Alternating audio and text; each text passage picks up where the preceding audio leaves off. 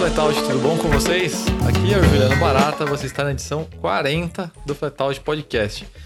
40, eu acho que não tem como não pensar em dois carros, né? GT40, que tinha esse nome por uma razão geométrica, né? A sua altura máxima da linha do para-brisas de 40 polegadas, né? E só para colocar em perspectiva, isso é mais ou menos 10 centímetros mais baixo que um Puma GT e 5 centímetros mais baixo que um Lamborghini Countach daquele da primeira fase, né? Sem, ainda sem, sem a asa.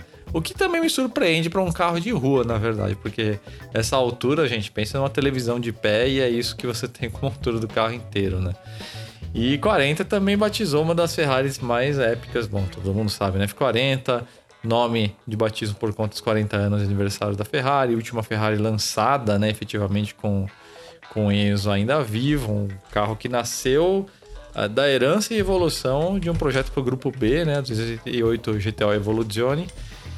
E é um carro que eu e o Léo a gente teve o inenarrável prazer de dissecar uma matéria muito especial que a gente tem lá no Flatout, foi publicada em setembro de 2018, foi registrada lá no Brasil Classics em, em Araxá.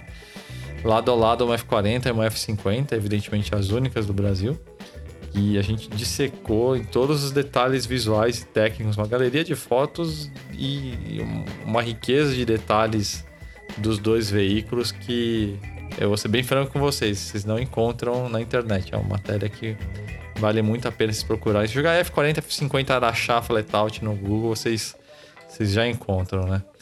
E bom dia aí para vocês aí, caros amigos. E Léo, na sequência já, já puxa aí a, a sua parte aí, por favor. Beleza. Pessoal, tudo certo? Bom dia para vocês, boa tarde, boa noite, não sei quando vocês estão ouvindo. E aí, pessoal, boa tarde. Marco Antônio Oliveira aqui. Opa, você é meio Corleone essa, hein? é, eu tô meio rouco hoje. Hoje tô meio Uma rouco. pastilha. Eu vou, vou dar a primeira dica do, do desafio do ronco. É, eu, separei, eu, eu separei duas, mas eu, vou, eu ia falar as duas agora, mas vou deixar outra pro final. A primeira dica é que ele é um carro que teve dois motores diferentes, não ao mesmo tempo, lógico, ele teve dois motores em duas versões diferentes, e um desses motores é usado até hoje.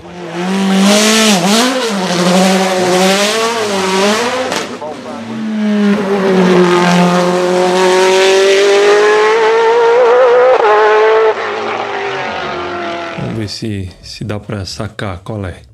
Eu já vou aproveitar aqui e deixar as, as duas matérias de, eh, de, destaque dessa semana que a gente publicou lá no, no site. A primeira delas é o raio de rolagem, ou como o offset da, da roda pode alterar a geometria da sua suspensão. Que normalmente a gente deixa, a gente considera a suspensão do carro só um negócio para controlar, conter a rolagem, é, é, qualidade da rodagem, né? A rigidez da suspensão, carga de mola e tal, mas não, não considera tanto as alterações que, que podem acontecer na geometria. E uma dessas alterações pode ser feita mudando a roda do carro. Então eu explico como isso, como isso acontece, por que isso acontece, o que, que você tem que ficar de olho para é, quando for alterar a roda do carro ou quando você quiser alterar propositalmente essa, essa, essa característica da geometria, né? E a segunda é o Flatout Street dessa semana, que é uma, uma exclusiva Polo Variant. Uma perua que a gente não teve no Brasil e que nunca veio para o Brasil, nem mesmo essa do, do Márcio, que é o dono do carro, porque ele conseguiu é, fazer uma conversão que muita gente já deve ter imaginado, mas era difícil de executar por causa das peças e tudo mais. Você não tinha como importar uma traseira de de Polo Variant, porque no Brasil a gente teve a Seat Vario, pirou do Córdoba, né? Então ela era na prática uma Polo Variant fantasiada de, de espanhola e ele fez a conversão do carro para uma Polo Variant e além disso instalou um motor VR6 turbo que tem muitos cavalos. Não vou dizer quantos, porque você tem que ler a matéria, não tá nem no título. Você vai ter que ler a matéria lá no site para saber. Tem muitos cavalos, mas muitos mesmo.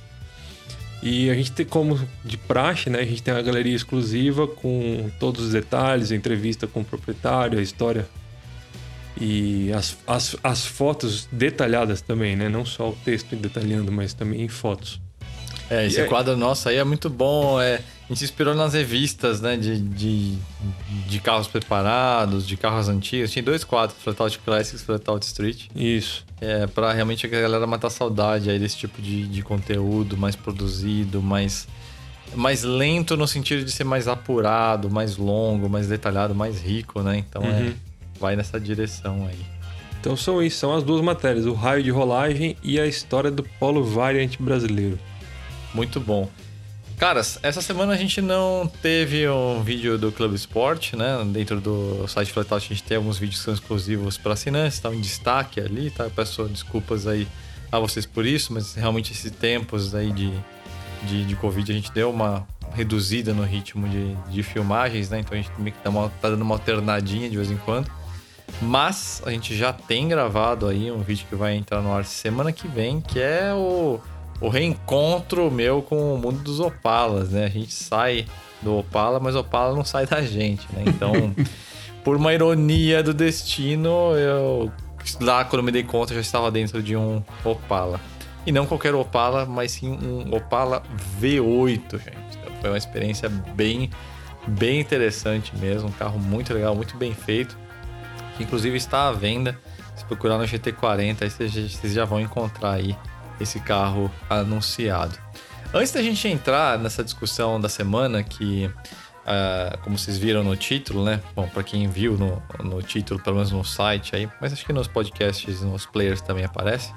O tema dessa semana vai ser uma discussão sobre o, o NCAP, né? E suas diversas divisões regionais e se eventualmente eles não estão começando a perder a mão. Né? Então, é um debate importante que dificilmente você vai acompanhar em algum veículo de mídia, justamente porque é um debate muito delicado, muito sensível, mas ele é muito importante. Mas antes, pessoal, queria aqui ah, dedicar alguns minutos desse podcast aqui em, em homenagem a um, a um grande amigo meu, é, e foi um dos primeiros e, e poucos amigos, assim, na verdade, que eu tenho nesse no, no, no- segmento né, dos jornalistas automotivos, né? É, que o Daniel Mester, hoje mais conhecido aí como, como editor principal ali do, do Motor One, né? Mas quem o conhece há mais tempo vai lembrar dele como editor da revista Autosport, depois do site CarPlace, né? Que eventualmente se transformou no Motor One, no, no negócio. E foi um, um cara que acabou, enfim, falecendo por, por, por complicações aí é, causadas pelo Covid. E é um cara que eu tenho um, um grande apreço, um grande respeito, foi mais do que um colega e um amigo, né? E é, para não ficar uma coisa pesada e também lembrar um outro lado da história, que era um cara muito engraçado, de cara de personalidade forte, né? Mas um cara muito engraçado.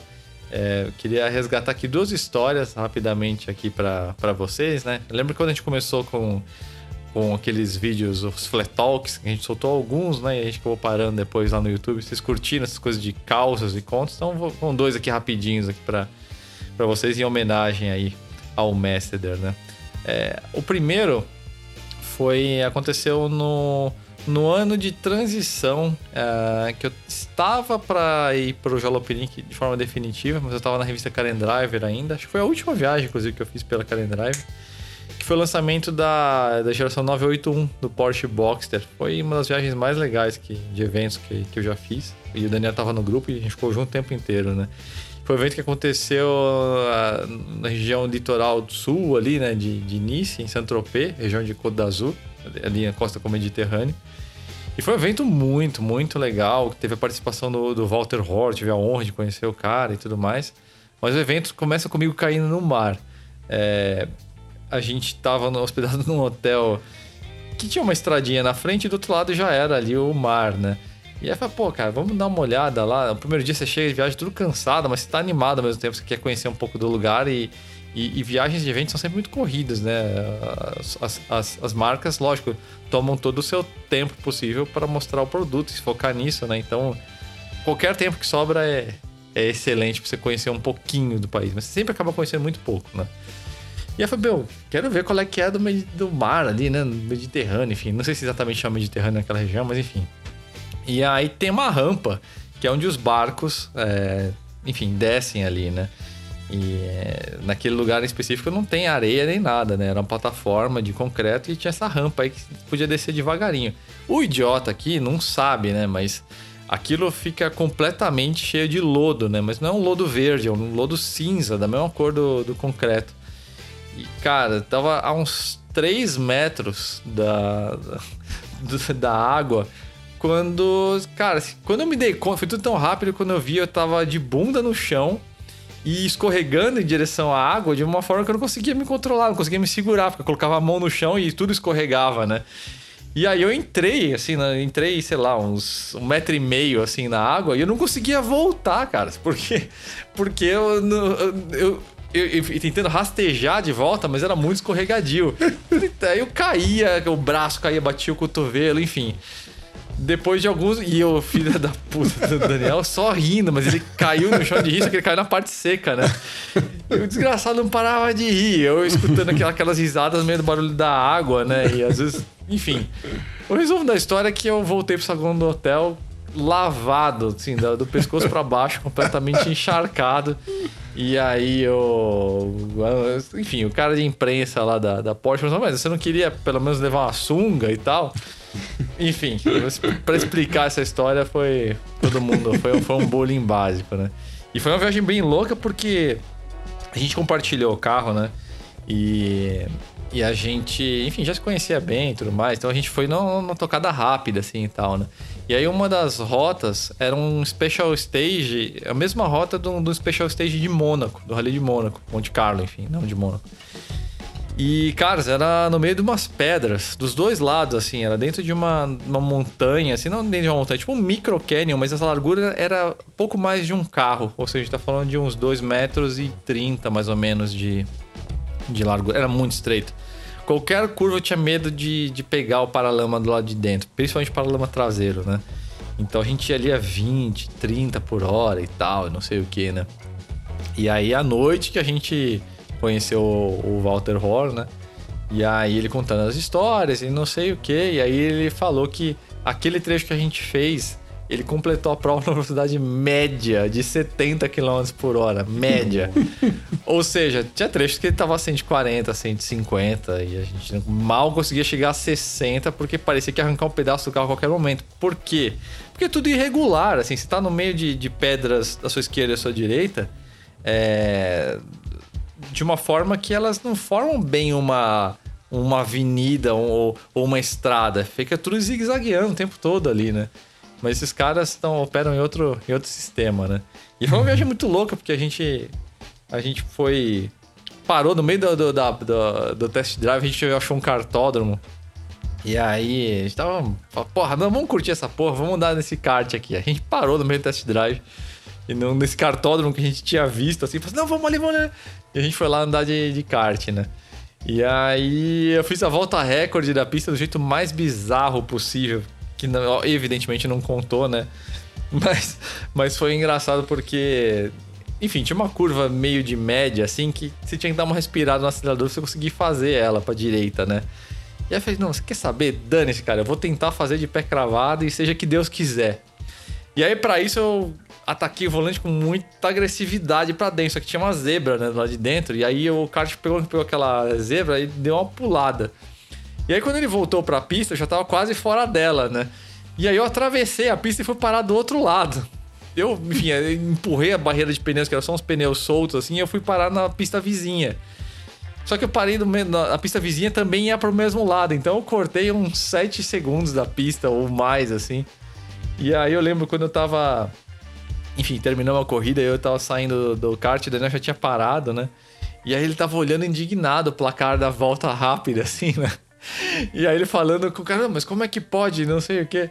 Aí ele explica, enfim, aí depois eu expliquei que eu. Que nem o fiscal tinha visto que eu tinha trapaceado essa porra aí. mas enfim. E aí, só pra terminar essa história que eu tô me alongando, mas é uma, é uma lembrança que a gente tem. Eu, toda vez que a gente se encontrava, a gente rememorava e revivia essa, essas histórias. Foram várias nessa viagem, eu tô contando só algumas delas. A gente tinha decidido que a gente ia ficar mais dois dias, né? É, a gente terminava na quinta, eu acho. Cara, vamos dar uma esticada ali, voltar no domingo, enfim. E aí a gente alinhou com as redações, deu uma micro esticada. E aí a gente, meu, já sei, vou reservar um Focus RS. Ele tinha visto que numa.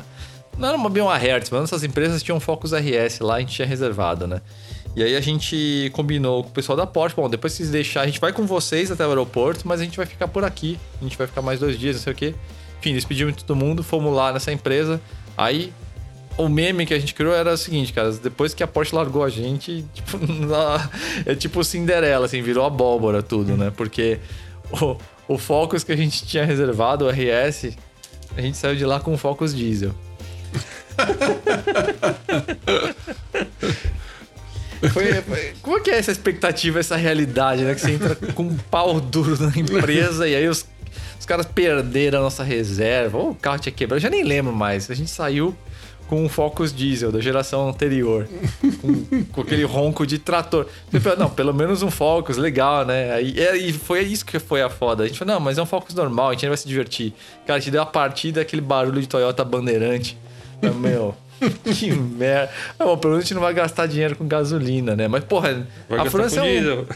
É, e a França é um ovo, né, cara? Tipo, porra, meu, podia estar num Dodge 69, um Charger, que gasolina não ia ser um problema, é tudo perto. Enfim. mas não foi só isso. Aí a gente chegou no, no hotel que a gente tinha reservado, mas não, também desapareceram o carro da nossa reserva. Aí a gente teve que improvisar, a gente foi parar no, no Muquifo lá em Nice, né? Que tudo bem, ajeitosinho e tudo mais, mas foi uma coisa, tipo, mano, quarto minúsculo.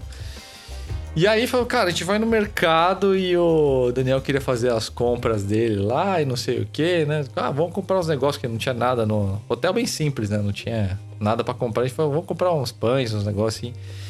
E aí, puta, comprar um salgadinho, não sei o que. Fala, puta, deixa eu queimar esse dinheiro que eu tenho, o Daniel falando. Eu falei, não, tudo bem. Aí quando ele. Quando eu paro pra olhar, eu escuto aquele barulho. Cara, ele tinha um quilo de moeda que ele tirou do bolso e pôs lá, e ele começando a contar aquilo. Só que era um mercado que só tinha um caixa funcionando. E aí a francesada atrás da gente já resmungando, né? Porque, sei lá, tinha dado uns 13 euros o negócio, tudo em moeda de 5, 10 centavos, enfim. Demorou um século. No fim da contagem, a gente foi pegar, ela começou a, a, a, juntar as coisas e aí a gente descobriu que a gente não tinha saco. E naquela época, aqui no Brasil, a gente, brasileiro é acostumado com um mercado que tem saco de mercado, né? Lá não, você tem que ir com a sua própria sacola.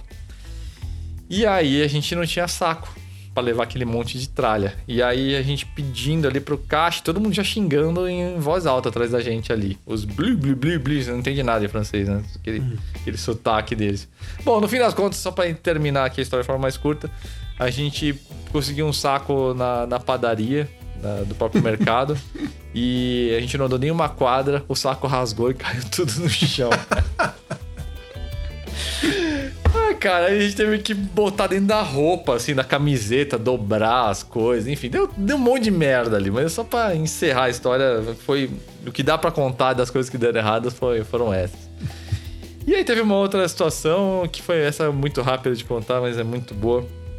Ah, foi a penúltima geração da EcoSport fizeram uma mudança estrutural importante, né? Colocaram aços de alta resistência na coluna A e não sei o que. Falei, pô, beleza, interessante, legal. Foi no Hotel Fazenda, no interior de São Paulo.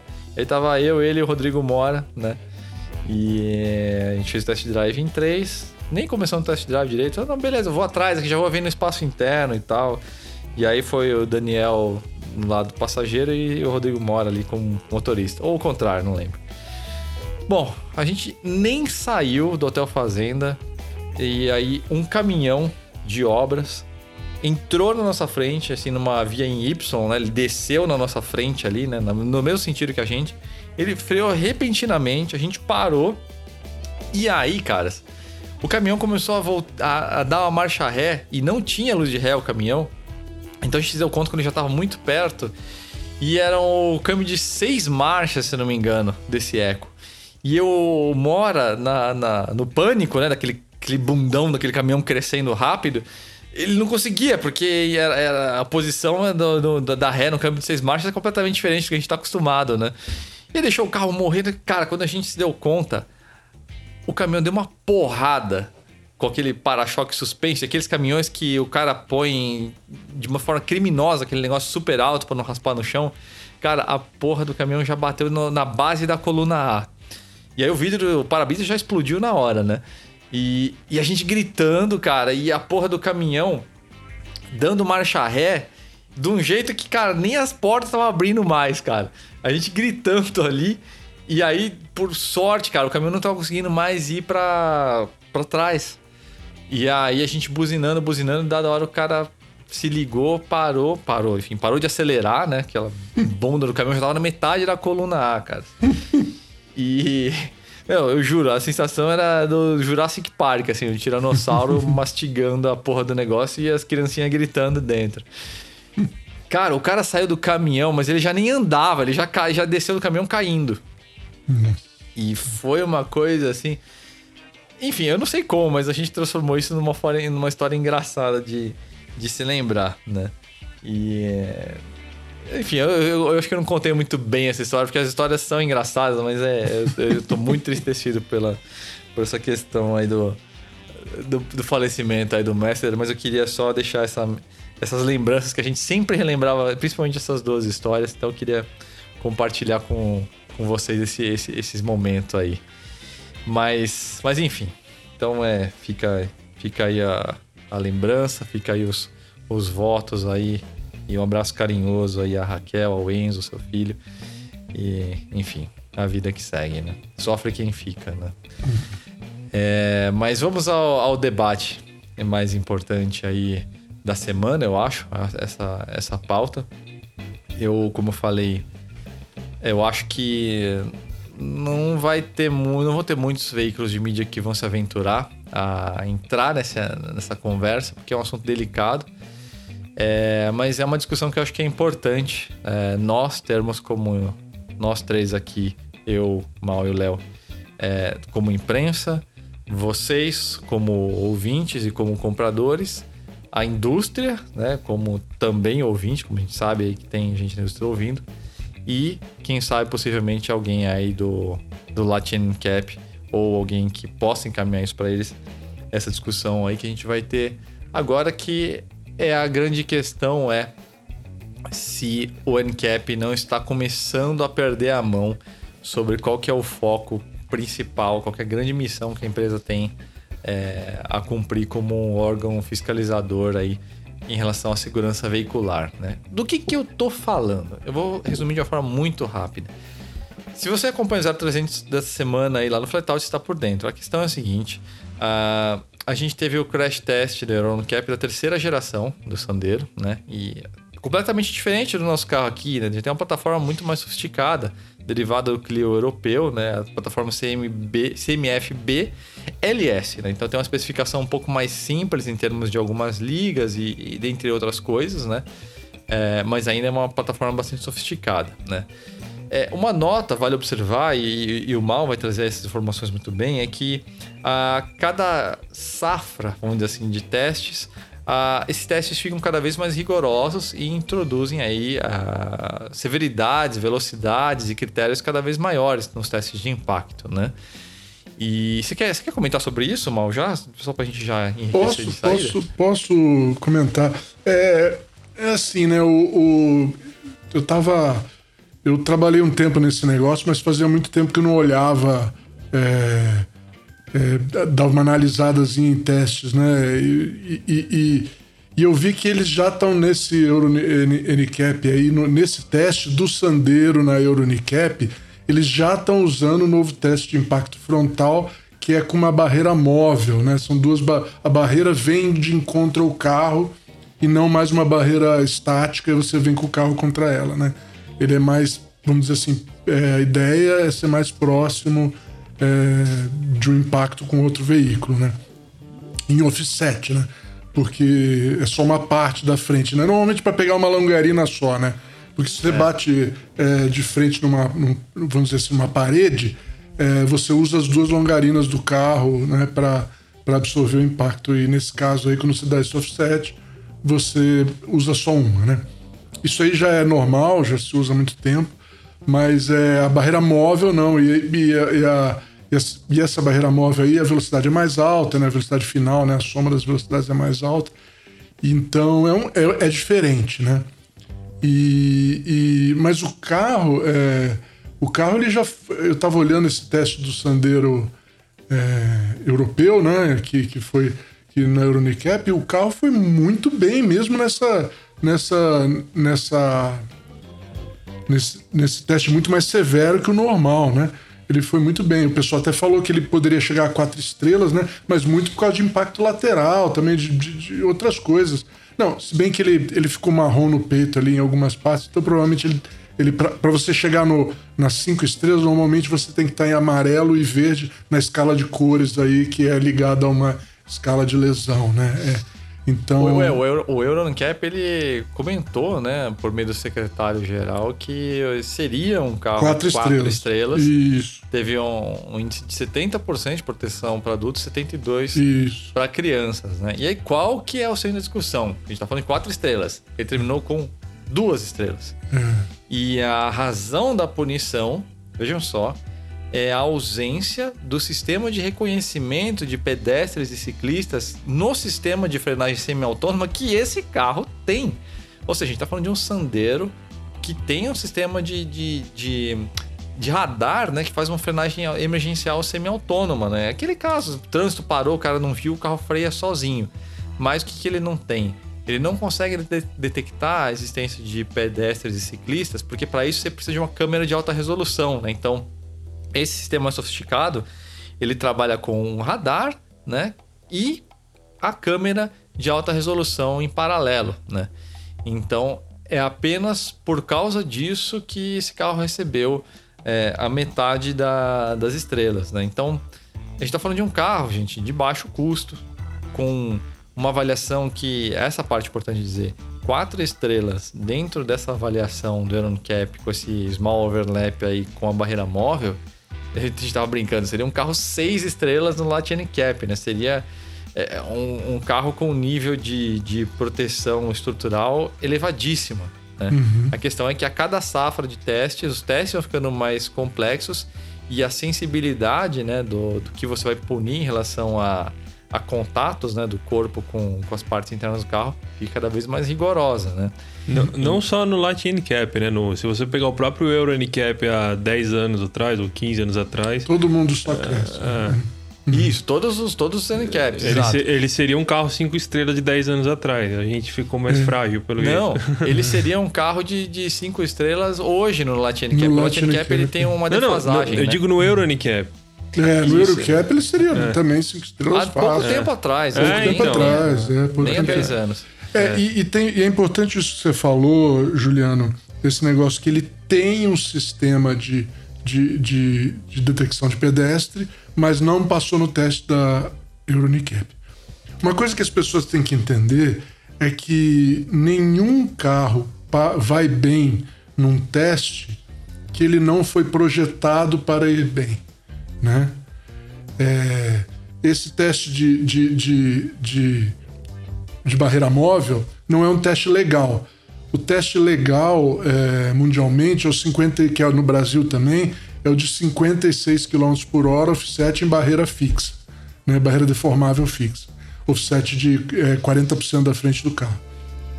Não é small é, overlap, viu, o Juliano? Small overlap é outra coisa. É, é offset mesmo, 40%. Ah, obrigado pela porque É, porque o small overlap ele sai da longarina, entendeu? Ele ah, sai da longarina. É aquele que os é. Estados Unidos fazem. Isso, que ele sai que da longarina. de quina. Que tá fazendo o pessoal fazer outra longarina lá do, no canto do carro por causa é. disso, né? Óbvio, né? Porque. O carro fica, mais, carro fica é. mais pesado, menos eficiente. De tudo. Blá, blá. Mas enfim. enfim, tudo isso a gente está crescendo aí, custo do carro. Então não vamos, não vamos esconder isso, né, cara? está crescendo o custo do carro. Toda vez que você faz isso daí, as pessoas falam. Eu já falei isso, mas eu vou falar de novo porque eu acho importante. É, a, a, a, o fabricante de automóvel, é, se isso causar um problema para ele, essas duas estrelas causar um problema para ele, e ele falar, bom, eu tenho que, que voltar pelo menos quatro estrelas ou chegar nas cinco, ele vai botar um monte de coisa nesse carro, ele vai investir um monte de dinheiro nesse carro e ele vai cobrar tudo de volta pro cara que ele vai vender. E então, para ele é uma questão de, de fazer isso e botar no custo dele lá. Ele não vai do bolso não vai ser, vai ser os problemas de, de marketing, marketing que ele vai ter. O Euronicap aí também, ele só vai dar lá a carteirada dele, ele vai falar, não, tá ruim. tal. Quem vai pagar essa conta é quem compra o carro, tá? Pode achar, você pode achar, ah, mas eu acho justo. Beleza, mas tem gente que não acha e, tá, e vai ser obrigado a pagar do mesmo jeito. Eu acho que a. Eu, eu, desculpa te é, Pode, manda ver, manda ver, Juliano. Não, eu queria comentar uma coisa que. Esse, nesse momento, exatamente, eu acho que uma parte dos nossos leitores pode pensar, porra, mas eu quero mais segurança. E se fosse alguém da sua família. É... Aí uhum. entra uma questão que eu queria trazer aqui para vocês. São, na verdade, são três argumentos, pessoal. É, existe uma questão muito importante que é: o carro é desenvolvido para passar nesses testes. Isso significa que esse carro necessariamente se transformou em algo mais seguro? Bom, aí é que eu quero que vocês me ouçam. Então a gente tem a, o Euroncap é, atribuindo essa metade dessa pontuação que o carro teria porque ele não tem uma câmera para detecção de pedestres. O que significa que se o carro tivesse essa câmera, ele receberia as quatro estrelas, evidentemente. Né? Então aí a gente tem a seguinte situação. A gente tem um órgão norte-americano chamado Insurance Institute for Highway Safety, IIHS, mais fácil, né? Que também realiza os seus testes numa base completamente diferente de metodologia, o que eu acho ótimo. Esse, confronto de, de metodologias é revelador em muitas coisas, né? E aí ele realizou aí recentemente é, um teste desses sistemas de detecção de pedestres, né? Se você procurar no YouTube, procure por IIHS Pedestrian Auto Brake Tests, né? Pedestrian, enfim. É um teste a 60 km por hora, que começa com um pedestre parado, né? Um bem básico. Depois eles fazem uma simulação de um pedestre atravessando a rua. Caras, vocês vão ver uma série desses sistemas falhando miseravelmente, de forma risível, porque são uns dummies sendo atropelados. A gente tem um Ford Fusion que sequer toma conhecimento do, do pedestre e simplesmente bate no cara e leva tudo. Então a gente está falando de agora uma situação, pessoal, de carros que estão se safando, vamos dizer assim, com boas notas no, Euro NCAP ou qualquer NCAP da vida, cujos sistemas não necessariamente é, são maturados o suficiente para funcionar tão bem. Essa é uma questão, ou seja, uhum. note que estamos premiando a presença de equipamentos, não necessariamente a segurança. Exato. Esse é um ponto. Uhum. Agora, qual que é o, o outro ponto que eu queria trazer para vocês? Alguns desses sistemas de segurança ativa estão trazendo situações que são perigosas. Eu vou trazer um, um, um exemplo que foi, foi narrado pelo Boris Feldman num, num, num, num, texto dele. E eu passei por coisa parecida com um carro da mesma marca. É, é, ele comentou a situação do, do carro da Mercedes, que ele estava dirigindo na faixa da esquerda, não lembro se era no Brasil ou fora, e aí teve um pedestre que ameaçou atravessar a rua, só pôs o pé ali, né? Ato reflexo, visão periférica, ele agiu rápido, puxou o carro para a direita. O carro não deixou ele esterçar para a direita, ele deu aquela soluçada. Por quê? Porque a câmera que faz a leitura da faixa de, da, da faixa de rolamento detectou que o Boris não deu a seta antes de virar para a direita. E aí o sistema de, de assistência ao volante ele fica rígido. Ele não fica rígido de uma forma que uma pessoa fazendo força não consiga virar. Você consegue. A questão é que. Resistência. É, a questão é que o desvio natural, aquele que você faz rapidinho, cara, já fica difícil. Então, é uma, era uma situação que você pode, você corre o risco de você atropelar o cara, porque exatamente como o teste do IHS mostrou, esses sistemas de detecção de pedestres são falíveis. Então, numa situação dessas, o Boris poderia ter atropelado o pedestre por causa de um sistema de segurança. E eu quase bati. É, num evento que coincidentemente também foi em Nice, na, na, na França, um, um Mercedes um Classe E numa situação parecida. Olha só como foi que aconteceu. Esse, eh, a gente estava dirigindo à noite numa, numa estrada, numa vicinal que ia desaguar numa, numa rodovia. E aí uh, havia uma pintura, enfim, vocês acham que cagada de, de, de sinalização acontece só no Brasil? Não, acontece em todo lugar do mundo. Ah, essa estradinha que deságua na rodovia, eles refizeram né, o, a, a rota dela, deixaram ela mais suave, enfim. Só que alguém fez uma pintura errada ali e aí refizeram a pintura. Então tinha duas faixas assim de, de condução para a rodovia principal e uma delas levava para o guarda-reio. E eu tava conversando com um jornalista do lado, assim, situação, tipo, a gente tava dirigindo por seis horas, tava com a mão assim, o, o, só a mão esquerda no volante, né? Fazendo a curva pra esquerda, bem levinha, assim. Caras, de repente essa faixa de orientação que estava à direita do carro é, foi em direção ao guarda-reio, ou seja, foi em direção à esquerda. Eu virando levinho ali o volante, cara, o carro queria ir reto, ele queria ir de cara pro guarda-reio. Assim, foi por um dedo que eu não, que eu não bati o carro. O que eu tô querendo dizer com isso? Existem alguns elementos de segurança é, ativa que não estão maturados o suficiente. E só o terceiro argumento que eu tô me estendendo um pouco, mas é, acho que é o mais importante é esses é, recursos de segurança estão deixando os motoristas mimados e irresponsáveis. Gente, se você, se você sabe que o carro esterça sozinho, como esse Mercedes, ele faz pequenas correções e ele permite, inclusive, que você até meio que passivamente deixe o carro se conduzindo na estrada, só você manter um leve toque no volante. Cara, é natural que a média dos motoristas vai começar a utilizar aquilo para ficar respondendo mensagem no WhatsApp. A 140 km por hora, 120 km por hora, 60 km por hora. Porque sabe que o carro vai se manter na faixa de rolamento mesmo com curvas suaves. É. E aí, assim, ah, não, mas o sistema, a indústria se defende. Diz, não, mas o sistema ele precisa que as duas mãos estejam volante. Gente, é só você apoiar os dois pulsos ali, os dois antebraços e continuar digitando. É. Tem gente que, para burlar esses sistemas, os Tesla da vida, coloca um travesseiro ali no volante, põe um pezinho, põe maçã esmagada entre o braço do, do volante e, e, e o aro. Então, assim, notem o nível de idiotização que está começando a acontecer. É, é, eu queria deixar um. Te cortei, Juliano? Não, eu só queria amarrar ah, só com uma frase. Pode amarrar. É. Notem como maus hábitos dos motoristas estão sendo estimulados por esse excesso de, de, de, exigência por, por seguranças cada vez mais ativas. Será que até que ponto essas ações realmente estão trazendo segurança para a sociedade de forma geral? Era só isso que eu queria. É, e eu vou, eu vou explicar por que isso acontece com uma frase que eu, que eu não lembro se foi o Mal que falou, quem que falou. Eu sei que eu peguei emprestado de alguém, me desculpa se foi de você. Mas é, eu vou falar aqui agora porque eu achei ela muito boa. Toda vez que você desenvolve alguma coisa para é, ela ser a prova de idiotas, ela vai ser usada de um jeito idiota. E, e, e é isso que está acontecendo com os carros. As pessoas. É, ah, vamos fazer um carro à prova de idiota. Eu quero fazer a coisa mais idiota possível com o carro, cara. Que nem o pessoal do, que tem os Tesla, que, que, que é, é chamado de autopilot, um sistema que não é auto, né? E nem é um pilot. E é. a galera fica lendo, cara. Fica, tem cara dormindo, tem, tem vídeo na internet de cara dormindo no congestionamento no Tesla. É. Não, tem cara dormindo boa. na estrada. Na, na estrada, é. E, tipo, Pulando porra, pro banco de trás, né? O boa você, época, tipo, onde a, responsável, a responsabilidade de qualquer acidente era do motorista, né?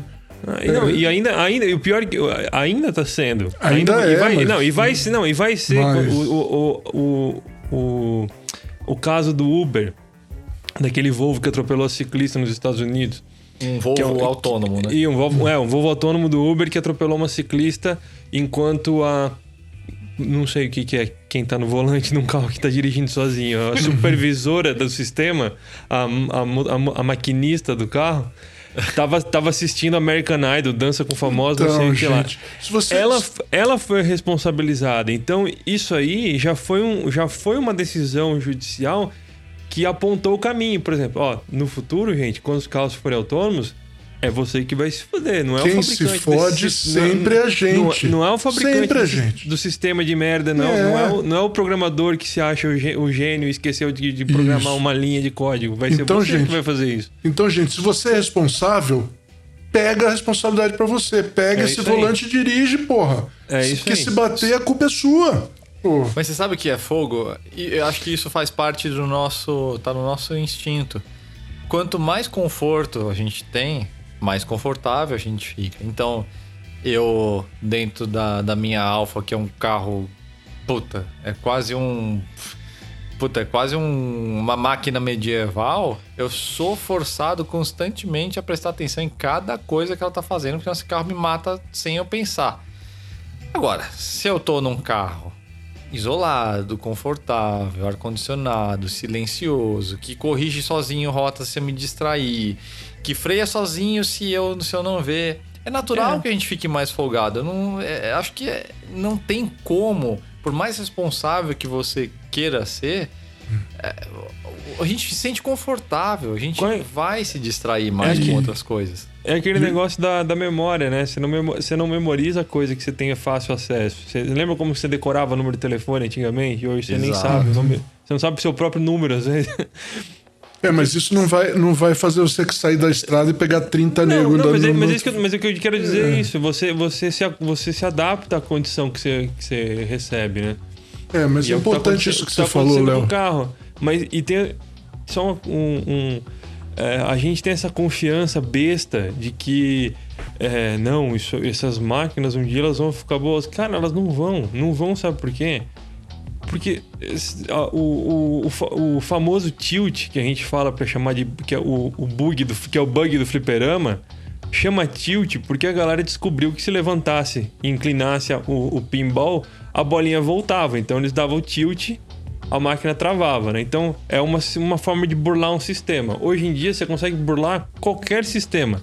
Então todo sistema vai ser burlável, cara. E, e não por, porque a, a, programação é ruim, porque isso é a natureza do sistema. O sistema ele tem, ele, se ele não for burlável, ele vai ser um organismo próprio que vai. vai é o HAL, né? Do, do, do Odisseia no espaço. Não, isso que vai agir por conta um... própria. Mas a gente tem uma, uma, um volume de variáveis tão grande. Por exemplo, a indústria da aviação, é, até há pouco tempo atrás, não sei como é hoje, né? Mas, por exemplo, nos Estados Unidos, os pilotos eram é, tinham que fazer o pouso manual até há não muito tempo atrás. Acho que hoje já mudou isso, né? E assim, é, cara, se a gente tá falando de espaço aéreo, tem uma, uma quantidade de variáveis infinitamente menor do que, do que no chão, né? Existe controladores e... de voo, né?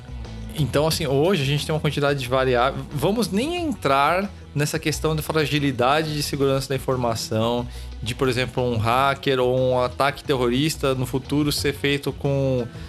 fazendo todos os carros autônomos se se chocarem na contramão. Não, tipo. Nem precisa disso. Você só precisa, precisa de, um, de, um, vândalo com uma lata de tinta. Exato. É. é. assim, você não, você não consegue cobrir todas as, todas as hipóteses. Às vezes pode acontecer. E isso tem acontecido, né? Se procurar aí alguns acidentes da, da, com os Tesla, são exatamente isso. São má interpretações de circunstâncias, porque você não. O sistema ele não consegue fazer uma interpretação perfeita de tudo.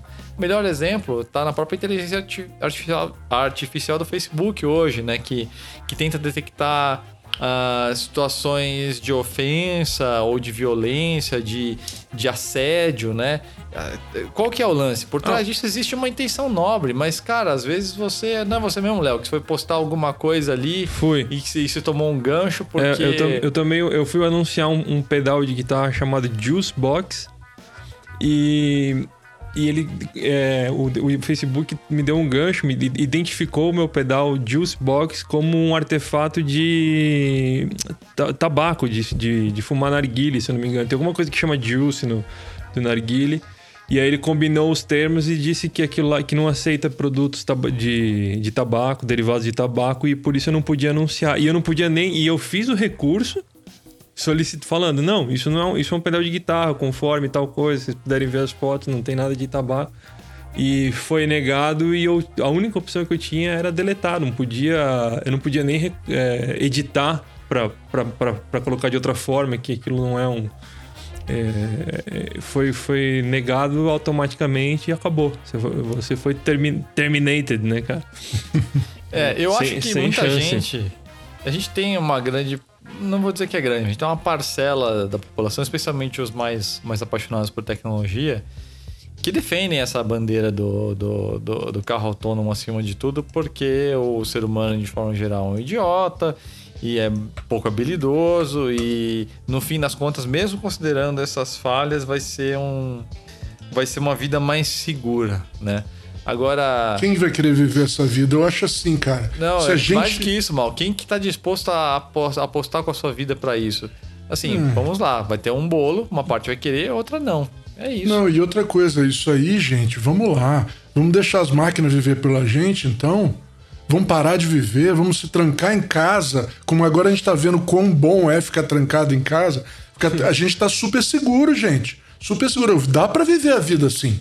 Não dá? dá. Nós não estamos vivendo assim? Dá para viver. Fica assim então, se tranque em casa aí, meu amigo.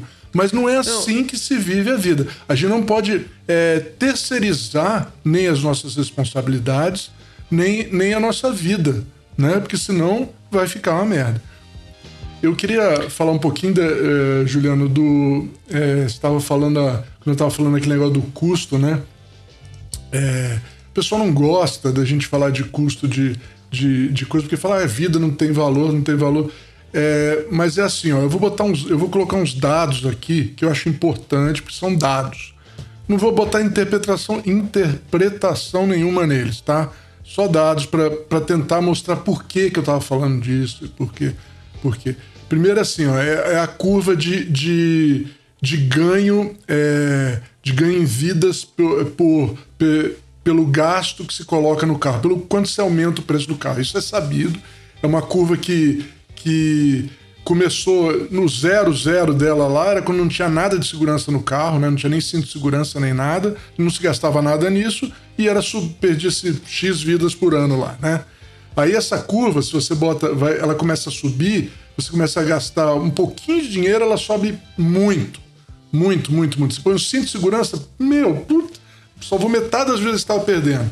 Aí você começou a testar ele com airbag e tal, putz, mas foi mais para cima ainda tal. Nós estamos na curva invertida, lá em cima. Agora o que acontece? Gasta-se um absurdo de dinheiro em no carro para ganhar uma miséria. Ah, toda a vida vale a pena? Toda a vida vale a pena, mas aí vem outro dado, outro dado, tá? É, no primeiro mundo, que é onde da onde saem todas essas regras aí, é, vamos botar os Estados Unidos. Os Estados Unidos, o, o veículo é, de uso pessoal mais, que vende mais é picape grande. Picape grande, com todos os equipamentos de segurança, que é vendida na média de 50 mil dólares por carro. Você pega todas as picapes que foram vendidas, divide pelo, pelo valor que total de, que, do valor que foi vendido, né? O, quanto pagaram essas picapes, vai dar 50 mil dólares. Tá? Isso é que o vende-se de mais de 10 milhões por ano desses veículos lá nos Estados Unidos. Então, uma família americana anda com isso daí. A preocupação, ela pode se, ela realmente vai, vai fazer diferença. Uma pequena e, e relativa a esses 50 mil dólares, vai dar é pouca coisa para ele lá. Agora, olha a realidade do Brasil, que é parecida com a realidade do resto do mundo. Você que mora numa cidade grande, que é muito parecido com o primeiro mundo, não sabe que, na verdade, no Brasil, o veículo de uso, de uso pessoal mais vendido disparado é a Honda CG. E você vê aqui na, é, no, no interior, principalmente agora em época de crise, não é só motoboy, não é só cara que está fazendo entrega. É, eu, eu vejo direto senhoras, é, mãe com filho na garupa com capacetinho, é, é, Moça- moças jovens. 18, moças 19 jovens, anos. tudo. Porque o- a necessidade de transporte não sumiu, até piorou, porque agora os ônibus estão. estão numa cidade que nem uma cidade do interior, como a minha aqui, é, não tem metrô, não tem. É, é ônibus o transporte público. Né? E o transporte público diminuiu, porque tem menos ônibus por causa da, porque ninguém quer. quer estão evitando entrar em ônibus por causa da pandemia. Não, e, já E- teve, e já teve o declínio do, do, Isso. do, uso, do, do- do uso de ônibus em geral, no mundo inteiro. É isso aí. Por causa do. Porque o carro ficou barato e, e, e é evidentemente as pessoas preferem ter um transporte individual do que uma bosta coletiva. Tranquilamente, tranquilamente. E aí o que acontece? É, você é, jogando as regras, não estou dizendo que a- mesmo você considerando isso, que ó, toda a vida vale, nós temos que melhorar e tal, que pode ser discutido, mas não, não vamos discutir, mas vamos usar essa lógica. Usando essa lógica, o mais lógico era deixar esse pessoal entrar em qualquer carro, tá? Para diminuir as mortes de verdade. Em Exato. países subdesenvolvidos, tá? Sim, que foi- é era ideia seguro do- qualquer era carro do que qualquer uma- carro. O- Qualquer carro. Mas a gente não argumento de venda pode. É, a gente não pode colocar, fazer isso hoje, porque a gente tem que colocar um nível certo de segurança ali. Aí você cada vez mais proibitivo. Com- cada vez pior. E as pessoas demandas. continuam dando um jeito. Tem gente que perdeu carteira e tá andando de moto, moto- de bicicleta motorizada aí. É. que é muito pior do que moto. E assim vai. Tudo bem que ele merece, né, também, porque perdeu a carteira, tudo bem, mas é, também as regras para isso também estão ficando piores, porque porque essa neurose tá tão grande que não se para para ver a o real ganho. Porque você só consegue saber se nós estamos ganhando vida ou não de verdade medindo, gente. E não tem ninguém medindo no, no terceiro mundo. Tá? Não. Essa que é a verdade. Ninguém tá Cara, medindo. Mede-se só- lá no primeiro mundo e tenta se enfiar a goela abaixo pra gente aqui.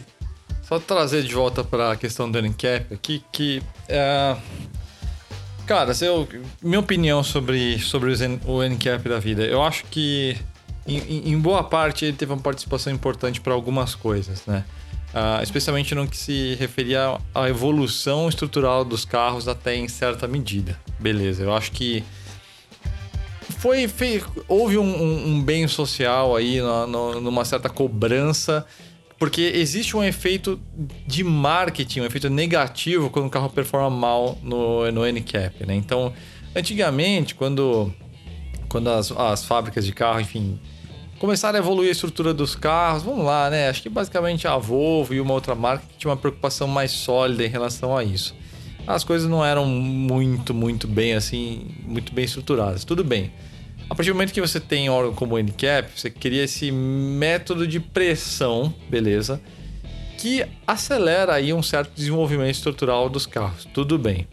Eu acho até que alguns elementos, como airbag e ABS, eu também vejo aí é, um certo benefício no sentido de, de que são itens que de fato vão ajudar aí a preservar a vida de quem está dentro do carro. Que sim, aumentam o custo, tem esse lado. Putz, deveriam ser opcionais? Eu acho que isso a gente pode entrar numa, numa outra discussão, né? Porque isso deixa o carro mais caro, né? Tudo Não, bem. e ninguém compra de qualquer maneira. Não é, É. o objetivo. É, é- é- No fim, ele ajudou. Eu, eu tô contigo. Ajudou, ajudou. É, é, O que, que eu acho que está acontecendo? Eu acho que esse órgão ele já está começando a entrar numa seara para se manter relevante. é, e é, um- é- é uma seara muito parecida com o que está acontecendo de emissões. A gente está começando a entrar no nível de exigência irreal e está começando a ter algumas consequências que são danosas. Então, assim, putz, beleza. Então a gente vai basicamente fazer carros para passar nos NCAPs para vender mais. Isso. A questão é essa. Hoje o NCAP virou um órgão de pressão. Só que a- agora a gente entrou num nível tal de exigência que tudo está girando em torno disso. Disso e emissões. Os carros estão basicamente sendo feitos para ter, beleza, um pacote passar de em design, né? mas para passar em testes, né? Mas então, viu, viu, Juliano? Ele, sabe o que é o pior? Ele não reflete em, vende, em vendas. Reflete só em imagem. Os É. acionistas pressionam, baixa é, é, valor de ação. Compra, continua igual. O, o Onix, quando tirou zero estrela lá, que fizeram aquele puto escândalo lá, foi o mês que ele mais vendeu na história. E, e, e nos meses seguintes não mudou absolutamente nada. Olha, o Mas, que, que eu mas qual, acho? que é, o qual que é o reflexo da ação? Quando Porque, era, assim, quando era opcional, o Bra- todos os carros brasileiros tinham opcional. Ninguém comprava. Peraí, se tem a, difa- se tem a difamação, o- existe a preocupação do acionista com o. Uh, existe tem uma debandada de acionista por causa do, do risco que aumenta, né? Por causa de, de ah, o carro, puta, como É, mas não é venda. vamos, vamos fugir. Calma. Aí o, cara, o carro continua vendendo. Aí sai o resultado do, do, do, do, do, do quarter, do, do quadrimestre, ou do semestre, que qualquer resultado que, que eles é, é parcial tá, do, do ano dá lucro, aí o, o, o- a, a fabricante mostra, apresenta resultado positivo, o acionista volta, entendeu? Então é, é um negócio que no fim das contas eu acho que não ele afeta temporariamente, mas no, no, no, no, no final da, no fim das contas é, é, não afeta quase nada. Então, mas aí eu acho que esse é. Eu não sei se esse argumento. Porque esse argumento, no fundo, ele reforça a importância política do NCAP, né? Então, já que as marcas não estão nem aí e as pessoas e não afeta a receita, as pessoas continuam comprando, nós somos os heróis que vamos fazer com que Os heróis que ninguém chamou, né, cara? Cada Esse é vez. problema. Não, acho que não é o problema de que ninguém chamou, mas sim que agora o bombeiro tá começando a atacar fogo sem perceber. Sim, sim. E- É, Acho que esse é o problema. Alguns desses recursos estão começando a criar problemas. E quando é que a gente vai discutir sobre isso? Problemas, inclusive, importantes, como esse que o Mal levantou. Os carros estão ficando caros É. de forma que. é, em países de terceiro mundo, o meio vai ser andar de moto, vai ser se expor a um risco muito maior. Então, Exato. qual é o bem social, no fim das contas, que, o, que esse super-herói tá, tá promovendo É. ao transformar os carros em algo Então, tão. eu- Eu acho que ele caros? tem, que ele tem todo esse. Tudo que o Juliano falou é verdade. Teve. Foi muito importante. Como foi importante lá atrás, é, gente que, que começou com isso e falou: olha, gente, vamos fazer uns carros um pouco mais seguros? Vamos. Mas chegou num ponto que tá virando um monstro isso. E tá. Exato. Eu, eu acho que É, tudo tem acho- seu valor. Até um, até- é o tal negócio que eu tava tentando falar da curva. Você ganha, ganha pra caramba. Agora, meu, esquece um pouquinho isso daí, gente. Se você, se você pegar o protocolo do NCAP, eu acho que foi o, o, o- o grande divisor de águas do NCAP, eu acho que foi o de 98, certo, mal? Você conhece? É, ele mesmo, do 64. Foi né? o, o de, o de 98 que mudou tudo, né? De- da noite pro dia, os carros que eram ruins de verdade ficaram Uhum. é, com uma, duas estrelas e os carros bons é, que, que conseguiram passar. E aí, depois, acho que em 2001, 2002, eles voltaram a, a subir um patamar. É, você tem que projetar o carro pro teste. é, só eu isso. acho que esse ali foi o grande divisor de águas do, do NCAP, né? Mas é, tava- a gente tava falando ali do. do deixa eu só é, puxar uma estatística que vocês estavam falando da moto. É, a gente teve no, no Brasil. A gente falou muito tempo sobre radar, velocidade, assim, aquela, aquela discussão estúpida que, que, que acabou politizada porque radar sempre radar bem posicionado é um caça-níquel, não é, não é um elemento de segurança. Mas o número de, de, de acidentes fatais diminuiu em todos os, os, os segmentos do, do, do- de transporte, exceto das motos. E, e das motos aumentou. E o número de, de, de acidentes fatais, em geral, não diminuiu ou demorou tanto para começar a diminuir, porque o número de acidentes com motos aumentou, porque o número de motociclistas aumentou, porque o- os carros. Primeiro, o pessoal, as motos ficaram muito acessíveis e depois, quando os carros ficaram caros, as motos se tornaram a opção para quem não, não tinha mais como usar carro. Então a gente teve um, uma tempestade imperfeita, uma tempestade perfeita que causou um cenário trágico, né? Enquanto tá, a gente tá falando de, de câmera pro, pro Sandero, as motos mal tinham freio combinado. Uhum. É isso que tava acontecendo. É, é, é isso aí, Sandeiro com, com radar e a CGzinha andando na estrada aí, né? É, com a família combina- inteira em cima. É, e, e isso, e assim, claro, nós, a gente não pode falar do, do o Euro NCAP, ele tem um padrão, é, acho que até é, é plausível que se exija é, dos carros uma, uma, uma segurança, hum, é, porque a Europa, principalmente a Europa, né, corresponde com infraestrutura segura, né, Uhum. pro, pro trânsito. É, vocês já dirigiram na Europa, vocês sabem melhor do que eu sobre isso Uhum. mas é, não é o caso em países. é, acho que nem nos Estados Unidos é o caso. Não, eu Estados acho que Unidos, neles também, os, cara. os- os Estados Unidos você tem tanto problema de carro empalado pelo, pelo guardrail. Até hoje tem isso, né? É, tipo, você tá exigindo do carro um padrão de segurança que você não entrega, entendeu? Então tem Eu essa, acho. tem essa contradição, tem aquele deva- é, devagar, curva perigosa. Por que não arruma a porcaria da curva então, né, cara? É, eu, eu acho que essa discussão que, que, que nasce aí, que nasceu desse, desse podcast, da questão do Sandeiro, seria resolvida de uma forma simples e que seria muito amigável e que permitiria a existência desses carros mais seguros. Por que, que a gente não está falando de uma avaliação estrutural e uma avaliação de itens semi-autônomos de segurança ativa mais avançada? Exato, Assim separadamente. você né? categoriza, fala, cara, É. o carro popular para de baixo custo, ele é bem estruturado, mas note, a avaliação de segurança é, ativa avançada, semi-autônoma, é zero estrelas. Esse não é um carro que tem esses recursos. Exato. O problema é quando você joga tudo no mesmo balaio, é que você cria essa sensação que o carro é uma casca de ovo. Você cria um É. pânico social, que é justamente isso que o NCAP está querendo fazer. E aí é que eu acho que começa a, a má fé do NCAP como órgão de pressão, porque Isso. eles têm certeza que sendo um órgão aí muito tão bem pautado por engenheiros, tenho certeza que eles já discutiram isso em algum momento e sim optaram em jogar tudo no mesmo molho para funcionar como um organismo de pressão. Uhum. Só que aí o problema é esse, você elitiza ainda mais o carro, porque É. ninguém quer ficar com um carro uma estrela. Aí você descobre que o carro tem uma estrela porque o carro não tem uma câmera e não tem um radar. É. E tem outra coisa, né, Juliano? É, os carros não são categorizados por. é, O teste não é categorizado por porte. Então você tem assim. Eu lembro que no, no- em 2000 e. 2000, acho que foi 2010, 2009, 2010. É, você tinha o Fiat 500, que era um carro 5 estrelas. E um Audi Q7, que também era um carro 5 estrelas. E eu acho que eu não lembro se foi a ADAC ou se foi o, o, o Euronicap, que no fim das contas é quase a mesma coisa, né? Uhum. É, que fizeram um crash test do, do Q7 contra o 500, contra o 500.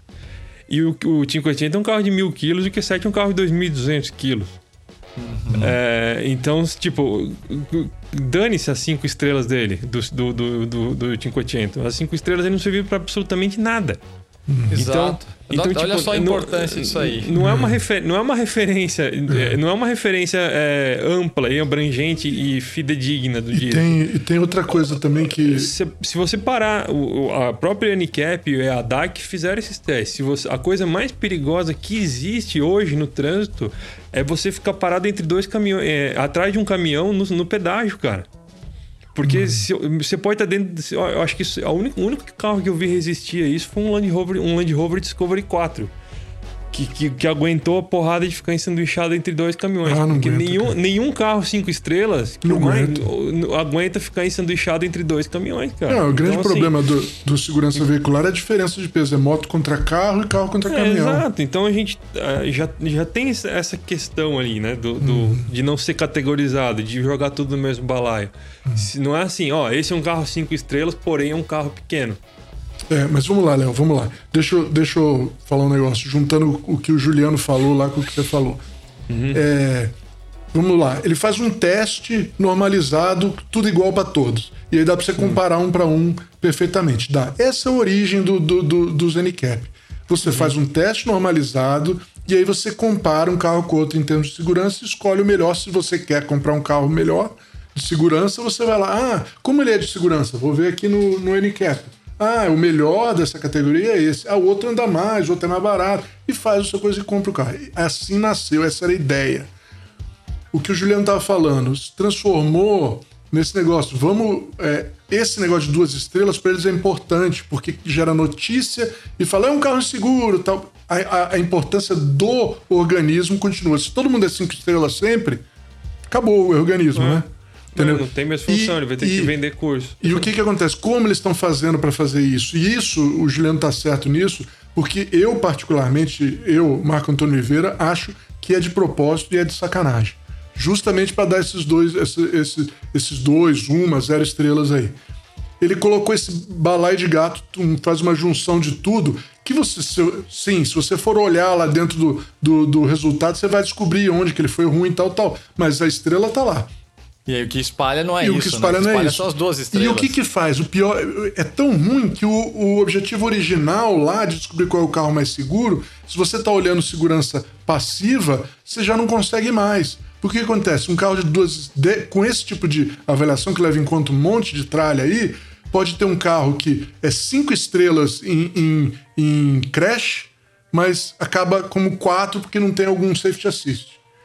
E esse Isso aí que carro. você falou, aqui- acho que é um, um ponto nevrálgico você é, o carro Mal, que pior, é- o carro pior tá com o carro melhor em segurança passiva pode, pode, o Pode carro, passar o- passar um carro, entendeu? Um carro cinco estrelas em segurança é, em segurança passiva pode pode parecer pior do que um carro quatro, três ou duas estrelas. Eu acho que duas não chega, mas sei lá, quatro estrelas é, em segurança passiva, entendeu? Eu acho que você foi no coração da questão aí, Mal. Ah, o, o, o- os Caps, eles estão fazendo isso para sobreviver por Isso. meio desse espetáculo midiático. Então, Isso. e- a escandalização da, do carro é algo do qual o, o NCAP se beneficia. Então, ser mais científico, notem, isso que a gente está dizendo é isso que a gente está cobrando, hein, gente? Não vão misturar as coisas. É. Nós, dessa discussão, estamos descobrindo, estamos cobrando um posicionamento mais científico do NCAP na divulgação desses testes. Se você categorizasse é, é, essas- é, é, esses testes em estrutura, em segurança ativa semi-autônoma, O porte do carro mesmo. em porte Catego- do carro, talvez até criar uma espécie de handicap. Falar, pô, beleza, o carro tem uma segurança incrível, mas ele tem um handicap porque é um carro de 3 toneladas, qualquer coisa que esse carro se chocar vai matar todo mundo que tá no outro carro. Ou seja, você ter essas categorizações, esses clusters, e aí, cara, você tem que ter esse tipo de. Só que aí que acontece? Se você faz um trabalho muito responsável, responsável dessa forma, você não tem esse espetáculo midiático. Então, eu acho que essa questão aí. A indústria já sabe, os engenheiros da- da- das marcas já sabem. Ah, ah, se você conversar no, no mano a mano com quem trabalha com, com estrutura com segurança veicular, por mais que seja a maior motivação no trabalho dos caras, os caras não são felizes, não vão muito com a cara dos NCAPs por causa disso. Então os caras já, já se ligaram faz bastante tempo que a intenção nasceu boa, mas hoje é, tem, tem um certo espetáculo aí como o um, um motivador da coisa, né? E aí a gente fica nessa sinuca de bico, porque a gente tocando nesse assunto, como a gente tá fazendo agora, é a coisa mais fácil dizer, não, esses caras aí estão tão, tão, tão querendo estão querendo um show de horrores esses caras não ligam pra vida é e sempre cara... o argumento né? porque é, é, fácil né? Não a ciência gente o que a gente está cobrando é justamente a metodologia mais técnica e menos escandalosa. Menos espetacularizada. Menos espetacularizada. Menos verdades absolutas né? Vamos olhar no detalhe é. gente. No detalhe é. não existe verdade absoluta não existe isso que, ah, eu, eu, então eu quero que todo mundo morra. Não é isso. A gente está é preocupado com o caminho que está levando isso daí. Isso, isso, isso para mim é o pior da discussão, cara. A gente ter que, ter que ficar repetindo que a gente não quer o mal, né, cara? É, não o mal Marco Antônio Oliveira, o mal do contrário do bem. É, é, é isso que eu acho não, triste. Mas, um pouco, mas a gente tem que fazer. E eu, eu, é, eu tô falando, eu, a gente. E, e, e ah, mais um, um, disclaimer aí. A, a, gente sabe que ele é compartimentalizado o resultado se você abrir o relatório e olhar lá embaixo.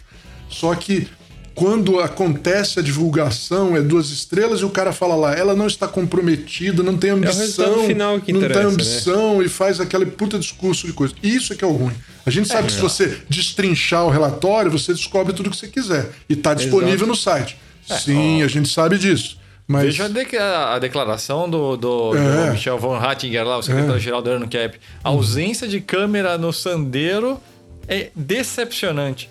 É. Gente, então vamos então, lá, vamos transformar o carro num classe S. É, é lógico, simples. Uhum. Pronto. Pô, não, não, faz nem sentido. Tipo, como é que um cara que é engenheiro responsável pode falar uma coisa dessa?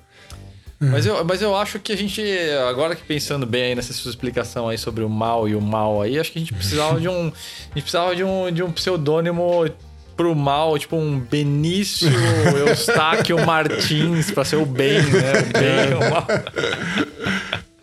É o, o, o barco.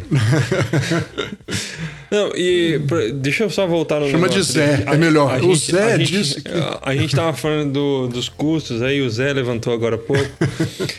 É, a gente tem uma matéria no site que fala sobre isso, só que é, tem algumas, na verdade, sobre os fins dos carros populares, mas a primeira, a primeira vez que a gente tocou nesse assunto foi em 30 de agosto de 2019 uma matéria que eu fiz chamada Como as leis de emissões podem matar os carros populares.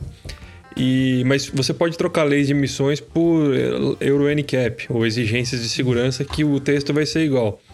E ali explica como que, como que o custo é, é diluído, né? De, de, o custo de desenvolvimento, porque eu não sei se, se todo mundo sabe, a empresa, o, o fabricante de carro desenvolve tecnologias também, além dos fornecedores. E o único jeito que eles têm de gerar receita para pagar esse investimento em tecnologia é vendendo carro. Então, eles primeiro instalam as, as tecnologias em carros de maior valor agregado para conseguir o retorno e depois é, vai baixando a tecnologia para o carro mais barato. Só que é, a, a, a, urgência que esses institutos e, e órgãos reguladores estão impondo está fazendo com que está acelerando esse processo. E o único jeito que a gente tem de acelerar isso é cobrando mais caro. Então é assim que. Se vocês quiserem ler, a gente coloca o link depois, né, Juliano, no, no, no nos comentários. A matéria não vai ser. Desculpa ter, ter trazido mais um destaque aí para. Mas é que eu acho, eu acho que é legal todo mundo ler isso aí enquanto. que vai, vai dar uma visão diferente enquanto estiver ouvindo o podcast. Então acho que é isso, né, pessoal? É. Vamos, vamos torcer pelo que é uma vitória muito difícil, que é a conscientização do NCAP é, sobre qual que é o benefício real que se colhe disso. Na verdade, acho que já está bem claro dessa própria reflexão que a gente fez que nada vai mudar e as coisas só vão piorar em, em termos de relação de posicionamento do NCAP, porque é, existe uma questão até comercial aí de interesse do próprio órgão em que colhe um benefício direto dessa espetacularização desses resultados, né? Então, de lá provavelmente não, não vai vir nada. E como é um, de, um debate muito sensível e é muito fácil você ser acusado de. de. sei lá, qualquer Insen, eu vou usar. Insensível. É de insensível, ou, exato, de desumano, É. porque você não liga para as vidas. Dificilmente a imprensa vai se posicionar em relação a isso. Mais dificilmente ainda é você ter uma reação é, ruidosa dos fabricantes. Então a coisa vai continuar, infelizmente, sendo debatida só nos corredores aí da, da engenharia e, é, e em pequenos círculos como, como esse podcast que vocês estão ouvindo agora. Mas eu acho que é um ponto É, é, só, é a nossa opinião. A gente sabe que o mundo tá andando pro lado que ele tá andando. A gente não tem influência sobre isso, mas é a nossa opinião, né? É legal a gente colocar. Né? Exato. É, eu exatamente. acho que é Que o futuro nos o- julgue. Que o futuro nos julgue. O pior disso, o pior disso é que a gente tá. É justamente pra gente se preocupar, né? Porque Uhum. é- é- o nosso trabalho depende disso, na verdade, né? Nosso, É. nosso dia a dia, tudo depende da, da segurança, depende de tudo isso, né? A gente não pode matar os nossos leitores, né? Não, e eu, eu me. Cara, eu tá, isso que eu tava. a gente, justamente por se preocupar com, com, com, com as vidas, é que a gente toca nesse assunto. Porque a gente não tá preocupado com a imagem, a gente tá preocupado com a efetividade do negócio. Ah, E é, isso por isso que nós estamos discutindo. É exatamente isso, Léo. Você, você falou certo. Eu- O, o que eu falo, esse negócio das motos, cara, eu, eu me importo. eu- isso é uma preocupação minha mesmo. Gente, nós somos um país muito diferente do primeiro mundo. Se a gente, o pessoal que costuma morar em cidade grande, cidade grande tem uma vida parecida. E, e às vezes, mas o resto do Brasil é muito diferente. E é nele que está acontecendo isso que você está ouvindo dessas mortes todas aí mesmo, né? De, de trânsito e tudo. Não é, sabe, cara? Não é gente andando de carro, cara. Não é gente andando de carro. É, eu, eu, eu, eu me preocupa a situação, essa situação de, em termos de vida mesmo, de gente, de as pessoas tendo que, ser, tendo que se locomover. É, não gente que gosta de moto, porque eu também acho que não tem problema, eu, eu gosto de moto, mas é, em todo o país do mundo, ó, no, no primeiro mundo, moto só diminui de, de, de, de tamanho o mercado de moto, porque agora virou, porque virou brinquedo, é gente que gosta. E, incrivelmente, pode ainda, né? Carro não pode mais, porque carro tá tudo no mesmo balaio não, não pode comprar carro brinquedo também. Não pode fazer uma legislação que, que 100 carro por, você produz de 100 por ano, não precisa atender as coisas. Só pros caras que gostam de brincar de carro. Não tem também, mas moto tem. E, e- mas em todo o país do primeiro mundo é assim. Eh, Tá diminuindo, é irrelevante. Virou irrelevante é, pra morte é, no geral, né? Aqui não é, gente. Aqui não é entendeu? Nem na, na Índia, nem na, na nos países do nível da gente, sabe? Bom, gente, acho que. Bom, espero que vocês tenham gostado da discussão aí, caros, caros leitores. Mas não acabou ainda nosso podcast. Mal, traz pra gente aí a, a matéria de destaque sua aí da semana. Então, pessoal, é, essa semana eu vou falar do, de uma matéria que eu fiz é, a pedido do Léo, aí o Léo que me pediu. Eu tive que escarafunchar a biblioteca aqui para achar alguma coisa. Porque você sabe que história é, brasileira é muito mais difícil que qualquer outra história, né? É, é muito mais difícil, é difícil de achar. Mas é, escarafunchei as minhas, minhas, meus alfarrábios aqui e A achei. gente tá mudando isso, hein, Mal? Estamos tentando, né, Léo? Estamos tentando. É que justamente dá mais trabalho, então não é, não é toda hora. Mas a gente, no medida do possível, a gente tenta.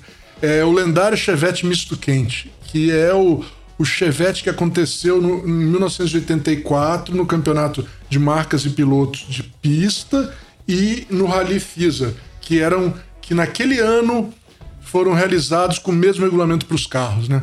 Então, é, tornou possível que os fabricantes fizessem carros de pista de rally é, do mesmo jeito, né? Claro que diferentes, mas no geral muito parecidos, né? Então, que puderam projetar um carro só para usar nos dois campeonatos. E, e o Chevette ele veio com um misto quente aí, um motor meio Monza, meio Chevette.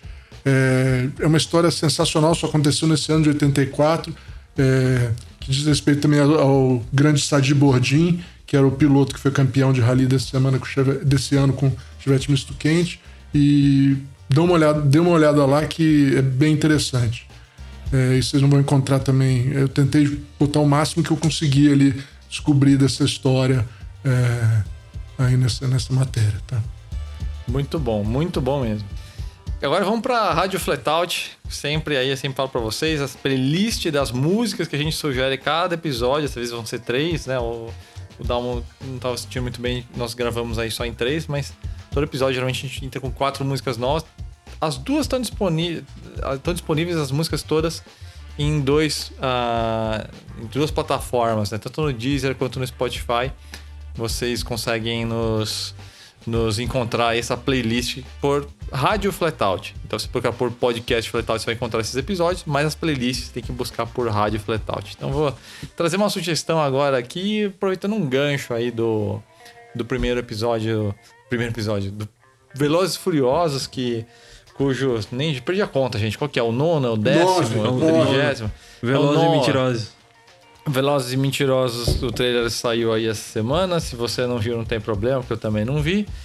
É, é porque eu desisti, gente, na boa. Depois do último, eu falei, não, já tava para desistir, só precisava de um empurrãozinho. Tinha, eu tava comprometido nos últimos já por uma certa obrigação profissional, mas acho que agora eu já posso me livrar disso, porque não é mais sobre carros mesmo, então é. realmente eu não tenho uma demanda profissional nenhuma que eu precise que me amarre esse compromisso, né?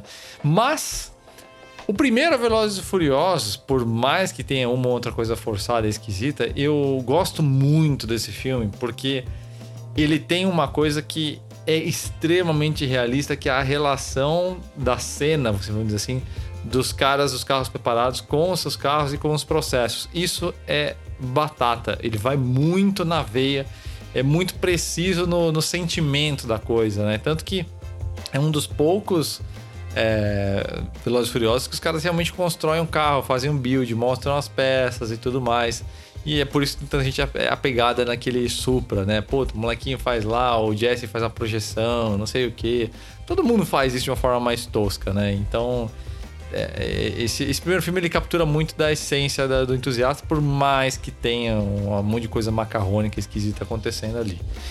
E é desse primeiro filme que, que eu vou trazer aqui a, a minha sugestão de música, que é Superstar, de uma banda chama Saliva, ou Saliva, sei lá, enfim. Aquela coisa meio pós-grunge, new metal, dê o nome aí que você quiser aí pra esse estilo aí é, de banda. É a música que todo mundo sabe qual é, embora não conheça pelo nome. É a música do Pega do Supra contra a Ferrari 355, aquela que acontece lá na, por volta de Santa Mônica, ali numa praia. É, essa música é bem marcante, é bem legal. Música muito boa para dirigir aí rápido, então curtam aí Superstar.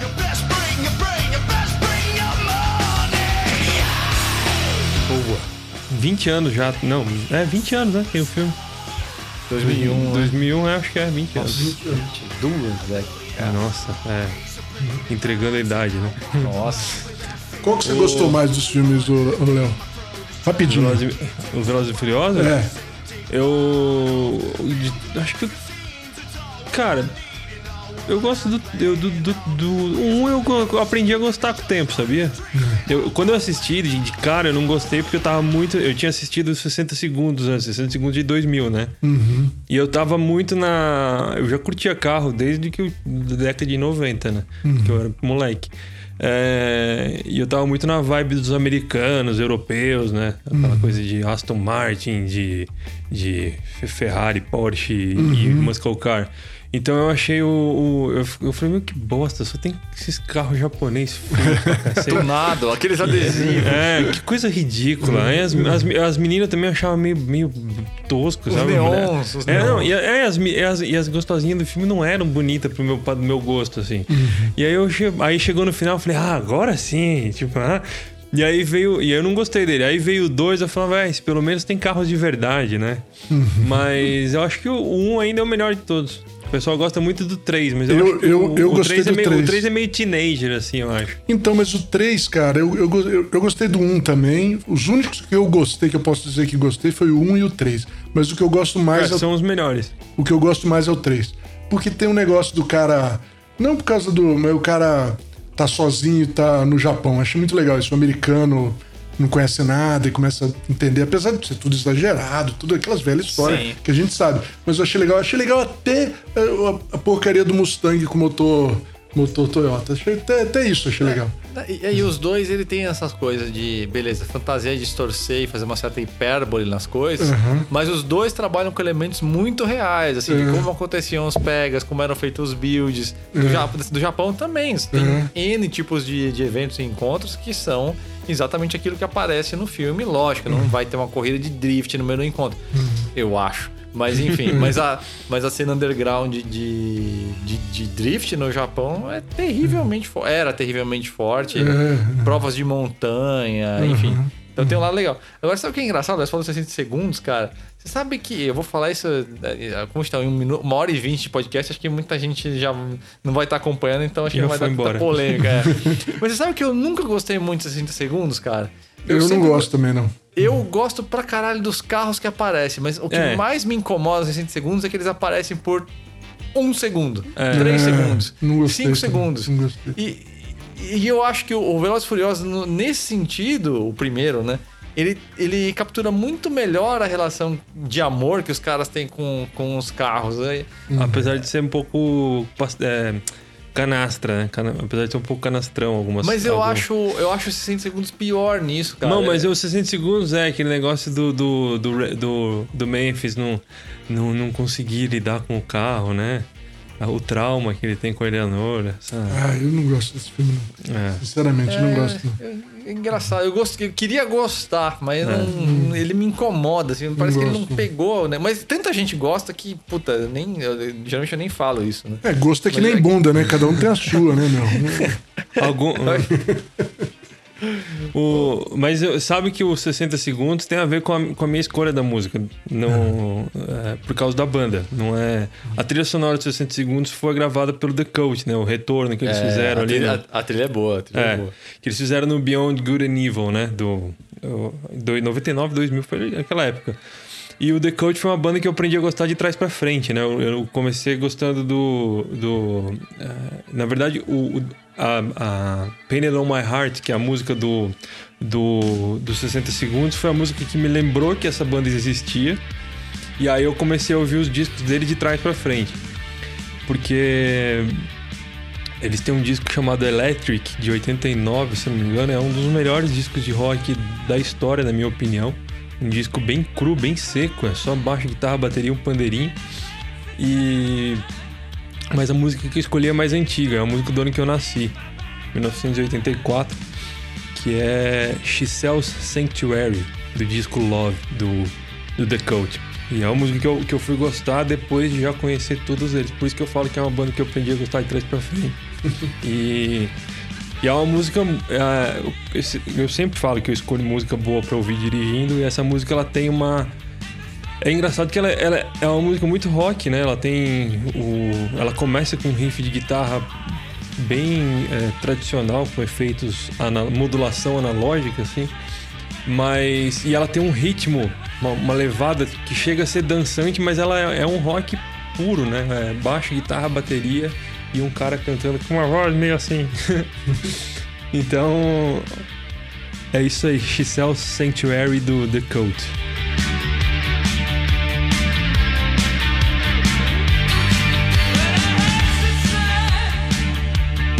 Muito boa, muito boa a música. Eu É. gosto também. Bom, gente, é, semana passada eu tinha prometido dar uma segunda música do Kiss pra hoje, né? Mas vai ter que esperar. Por quê? Porque eu vou habilmente colocar mais uma referência para um texto meu aqui que é, eu fiz na sexta-feira passada uma história do Porsche 928. Eu comecei ele com um poema de Tolkien. De Tolkien, que já denuncia na cara que o cara é nerd, nerd né, cara? Poema de Tolkien, meu puta que pariu, né? O cara é muito nerd. Nível nerd máximo, mas eh, não pude evitar. Né? E esse poema, na verdade, eu descobri ele num dos piores, nas piores adaptações, um outro filme, né? Das piores adaptações de Tolkien para o cinema, que foi o The Hobbit, né? O primeiro, A Jornada Inesperada. Né? É, aliás, toda a trilogia do The Hobbit, a primeira lá até que não foi ruim. Pra quem lê os livros é tudo uma merda. Mas a primeira não foi ruim. A segunda, do The Hobbit, meu Deus me livre. Mas enfim, tem essa parte que é legal. Que os, é, na casa do. do. do. do, do é, é, ih, agora esqueci o nome do cara. Puta que pariu. Bom, enfim. Frodo? Não, do, do tio do Frodo, o, o Hobbit, o. Caralho. Baggins. É, não, é, é- é Baggins é o, é o sobrenome. É, Bilbo. Bilbo Baggins. Bilbo Baggins. Na casa do Bilbo, é, os anões todos se reúnem lá com o Gandalf e tal assim, e eles cantam essa, essa música. Eles, eles musicaram esse poema de Tolkien, né? É, então eu vou obrigar vocês a ouvir, cara, um poema de, de John Ro- Ronald Ronwell Tolkien é, pelo cast do, do The Hobbit, pro, pro cast de anões do The Hobbit, né?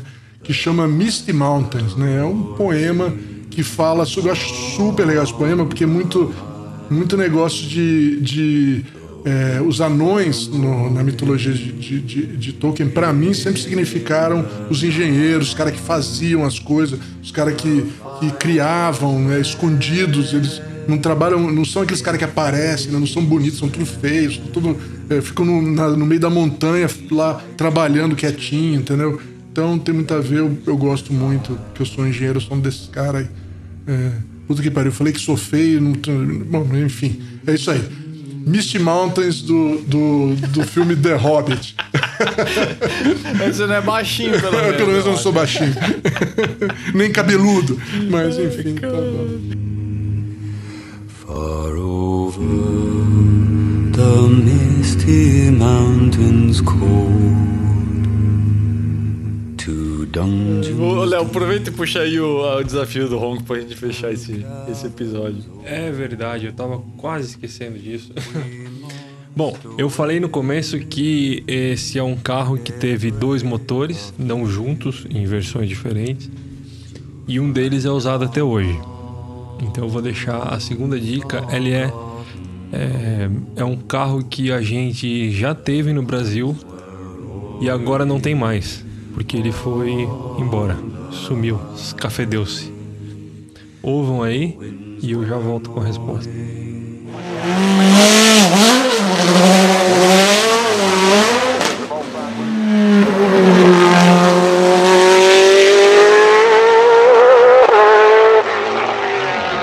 O carro em questão chama-se Mercedes-Benz CLK GTR. Por que, que ele teve dois motores? É uma coisa que muita gente não, não atenta, mas o, o CLK GTR ele não usou o motor V12 em Le Mans, na- nas 24 horas de Le Mans. É, talvez o, eles não confiassem tanto no, no V12 e colocaram no lugar dele um, um V8 baseado no M119, que é o motor do Sauber C, C9, C11. Um dos, um dos Saubers que, que ganhou o Le Mans. E é um dos motores mais, é, mais robustos que a Mercedes já fez, um dos motores, um dos, meus, um dos meus motores favoritos. E é um carro que a gente teve no Brasil, que a Team Capoava Racing trouxe nos anos 90, junto com o CLK DTM, se eu não me engano. E o carro foi embora faz acho que 5 anos, não sei se vocês lembram também. Faz uns, no máximo 5 anos esse carro foi vendido para o exterior e a gente não tem mais no Brasil. Então, Ele era do acervo do Alcides Diniz, né? isso, Alcides Diniz. Eu tava esquecendo do primeiro nome dele, eu não falei para não Sidão. É. Alcides Entendi. Diniz trouxe muita coisa legal pro Brasil, né? Muita, muita Alcides coisa Diniz legal. teve uma vida, vamos dizer assim, de muito bom gosto. É, ele ele- foi, ele, ele e o Abílio foram quem pilotaram a única Alfa GTA M de verdade, a real, que teve no, que esteve no Brasil, né? Que era da, da equipe Jolly, que hoje está na coleção lá na Califórnia do, de um brasileiro, Fred Delanotte. É uma vida chata que o- Ele trouxe o Alcides teve. o, o Alcides trouxe o que? Lister Storm, é, Bugatti EB110, GT40. Jaguar XJ220. Teve esses dois, esses dois CLK. É um cara, é o que acontece quando o dinheiro encontra o bom gosto, né, cara? E ainda teve um autódromo, que é uma das pistas mais legais que a gente tem no, no Brasil. É, isso mesmo. Miserável. Miserável é um gênio, né? É, o, gênio, o miserável é um gênio. Esse, esse, esse, esse viveu bem, esse viveu É. bem.